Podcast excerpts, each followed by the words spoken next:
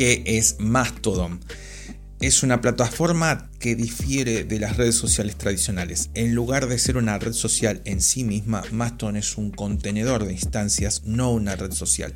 Cada instancia sí representa a una red social separada e independiente, aunque se comunican entre sí y tienen ciertas limitaciones en la comunicación entre ellas. Esto no resulta negativo, todo lo contrario. En este video te vas a enterar qué es Mastodon, cómo funciona y cuáles son los peligros de que Thread se una al Fediverso, qué es un Fediverso y voy a compartir también mi experiencia de uso en esta interesante plataforma. Bienvenidos a la comunidad de Zombie Digital, comencemos. Ya sabemos qué es Mastodon, ahora necesitamos saber algo fundamental antes de crearnos una cuenta. ¿Qué es una instancia? Por poner un ejemplo, las instancias se pueden ver como los grupos de WhatsApp. Cada grupo tiene su temática, ciertas reglas de convivencias, las más normales están relacionadas con spam, contenido para adulto y un gran etcétera. Para que estas reglas se cumplan, tiene su propio administrador. Incluso algunos tienen moderadores. En Mastodon es similar, solo que cada grupo tiene su propio servidor y se las conoce como instancias, con sus reglas, sus administradores y sus moderadores y su propia URL. Quiero aclarar una percepción errónea que encontré en, varias opiniones. Eh, dicen que crear una cuenta en Mastodon es complicado lo que aleja a las personas de probarla. Sin embargo, crear una cuenta en Mastodon es tan sencillo como en Twitter o en Threads. Eh, no tiene más pasos ni menos. La confusión surge porque Mastodon no es una red social, sino un contenedor de instancias como dije antes. Muchos usuarios intentan crear una cuenta en Mastodon y no se puede. Lo que tenemos que hacer es encontrar una instancia que se ajuste a tus intereses. Una vez que encuentres una instancia que te guste, solo es necesario registrarte en esa instancia de la misma manera que lo harías en cualquier otra red social. Cuando quieras volver a ingresar o loguearte, simplemente accedes a la web de esa instancia, no a la web de Mastodon, ya que cada instancia tiene su propia URL como dije antes. Tengan en cuenta que no es necesario una instancia grande, eh, vas a poder comunicarte con otras instancias que existen. Mastodon tiene alrededor de 458 instancias listadas en su web oficial. Hay más.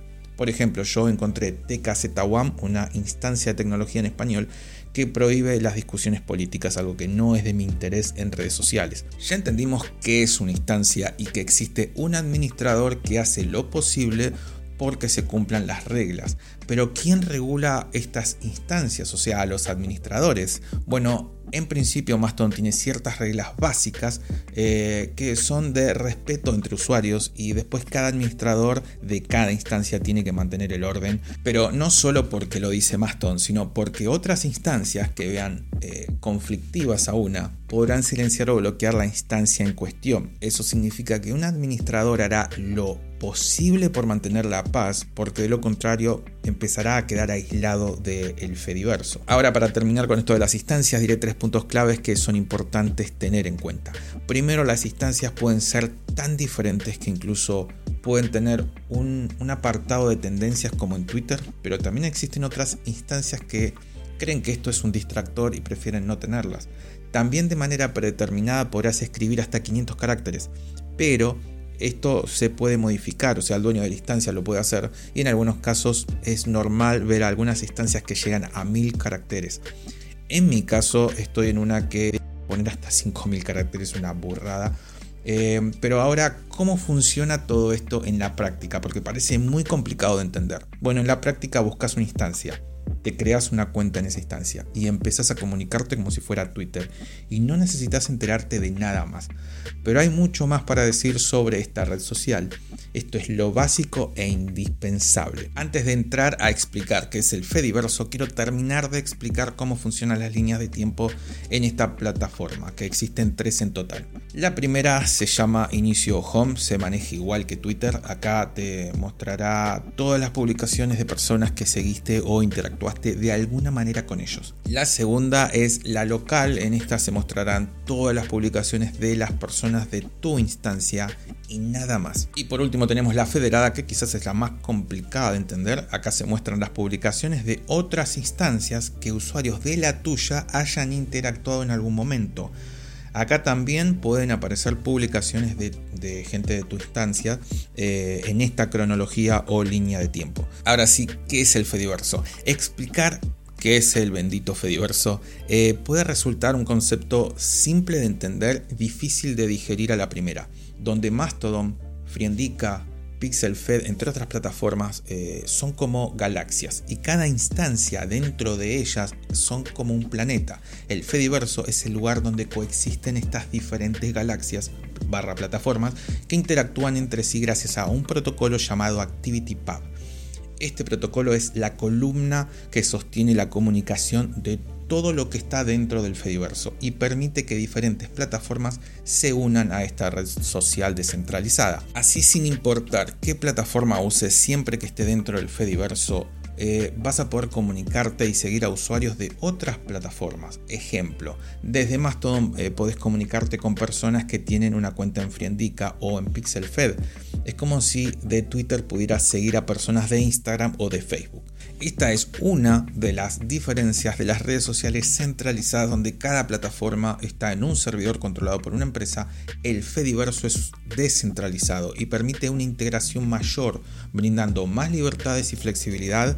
Cualquiera puede crear una instancia con los conocimientos necesarios y poner las reglas que quiera. No todo es color de rosa y existe preocupación entre los usuarios de Mastodon por la integración de threads, tanto a nivel usuario como de administradores de algunas instancias.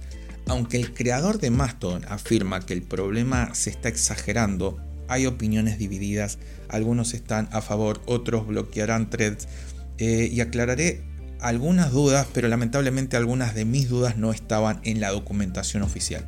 Hay temor de que Threads pueda robar datos personales o sustraer más datos de los que realmente debería. Pero esto no es cierto, las instancias no pueden acceder a los datos de otras instancias de manera directa. Cuando alguien hace una republicación de un contenido, eh, de una instancia a otra, se copia internamente en ambos servidores. Ahí sí que dejas que tenga acceso a esa publicación en específico, eh, no a toda la instancia.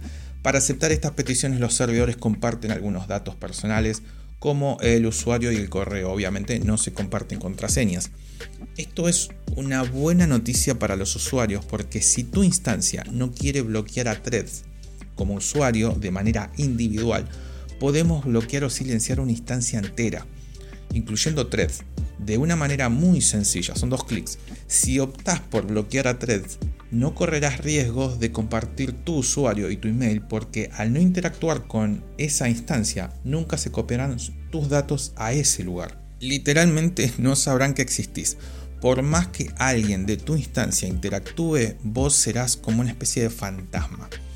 Otra cosa que también asusta a usuarios desinformados porque ven que las aplicación Thread pide como 150 permisos y datos tuyos y piensan que esos datos los van a poder obtener si entran al Fediverso. Y eso es totalmente falso porque la única manera de obtener esos datos tan personales es si instalas la aplicación Threads en tu dispositivo, no hay otra manera. Puede existir algo más a favor de la seguridad de nuestros datos y es que Threads es parte de una galaxia diferente como lo es Friendica o Pixel Fed esto podría significar más restricciones para la plataforma Thread, ya que no está dentro de la galaxia Mastodon. Aunque la forma exacta en que funciona esto aún no está documentado oficialmente. De manera no oficial pude encontrar información, pero tómenla con pinzas. Lo que pude encontrar es que para interactuar de una galaxia a una instancia, eh, pero de otra galaxia, pongamos un ejemplo práctico. Si un usuario de Thread republica algo que puse yo en la instancia tkz.wam que pertenece a Mastodon le pide la información de usuario a Mastodon y no a la instancia. En este caso Mastodon no guarda ningún dato tuyo. Eh, tus pocos datos se guardan en la instancia donde creaste tu cuenta. De esta manera, Threads, en vez de obtener dos datos tuyos, podría obtener cero datos tuyos, de ser real esta información pude leer foros de algunos grandes líderes e impulsores de iniciativas eh, descentralizadas, así como reguladores eh, internacionales de protocolos de Internet, y se pueden analizar que están preocupados por la posible colisión entre usuarios de Threads y Mastodon. Eh, ahora explicaré mi experiencia en esta red social para que puedan entender. mejor esta última inquietud que les mencioné y creo que es la más real de todas. Me impresionó realmente la tranquilidad que existe al usar esta red social. Eh, desde que comencé a usarla y lo compartí en, una publicación ahí mismo, me pareció casi utópico que una red social similar a Twitter, visualmente hablando, fuera tan pacífica.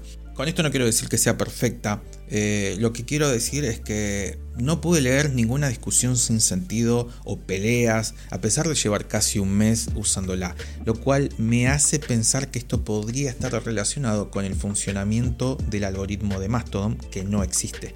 En Twitter el algoritmo eh, selecciona y muestra contenido que podría irritar a los usuarios, lo que aumenta la retención de audiencia. Esto ha generado preocupaciones y críticas en plataformas como Facebook, donde un caso judicial lo perdió por este motivo y proyectos como Facebook Kids, eh, creo que se llamaba así, se enfrentaron a problemas debido a los efectos negativos que generaban en adolescentes y en niños. Estos son los algoritmos que yo llamo tóxicos.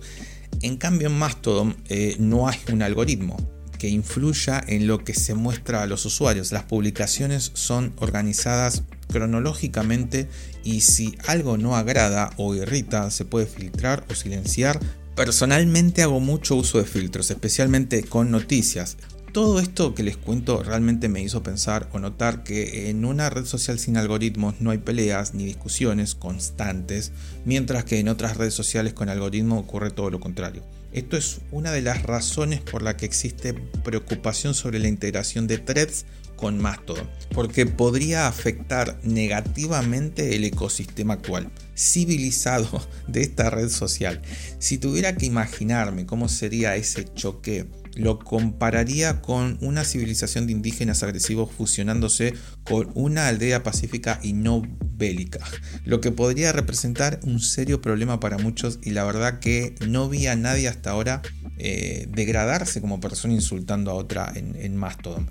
Por agregar algo más, sé que todo esto parece un gran chino, pero lo repito una vez más por las dudas. En la práctica no necesitas saber todo esto que dije. Solamente elegir una instancia que te parezca mejor a vos, hacete una cuenta ahí y disfruta compartiendo, hablando y debatiendo todo el resto que dije se encarga el Fediverso de hacerlo por vos. Pero nunca está de más entender por qué es diferente a las demás, qué hay detrás de lo visual. Y justamente por eso el, el hecho de no tener algoritmos hizo que yo estuviera ahí. Si tienen curiosidad para probarla y ver ustedes mismos qué les parece. No hay tanta interacción como en Twitter obviamente, pero créanme que hay bastante interacción y en mi experiencia es mejor pocas, pero de calidad que muchas con contenido que no valen la pena. Creo que dije todo lo que tenía que decir. Eh, dejo mis redes abajo. Gracias por llegar hasta el final. Ahora sí nos vemos en el próximo video.